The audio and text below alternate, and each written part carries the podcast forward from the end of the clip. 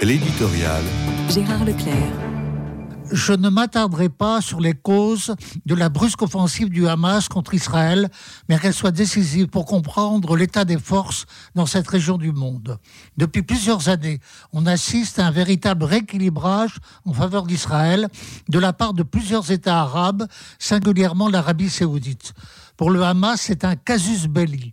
Et on ne peut s'attendre de sa part à aucune volonté de compromis ou de pacification.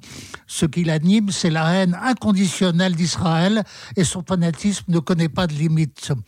On peut s'interroger sur les buts de guerre de cette organisation même si l'attaque qui s'est déclenchée samedi est impressionnante par les moyens employés et les dommages infligés, est-il envisageable qu'Israël se trouve en état d'infériorité? Ce qui est sûr, c'est que nous sommes en présence d'une offensive terroriste qui s'emploie justement à terroriser la population. Et de ce point de vue, l'effet recherché est malheureusement atteint on parle d'orage de feu avec une pluie de plusieurs milliers de roquettes. Ce terrorisme s'inscrit dans une histoire ancienne. On n'a pas oublié ce qui s'est passé par exemple à Munich lors des Jeux olympiques en septembre 1972, avec une prise d'otage des athlètes israéliens et l'assassinat de 11 d'entre eux.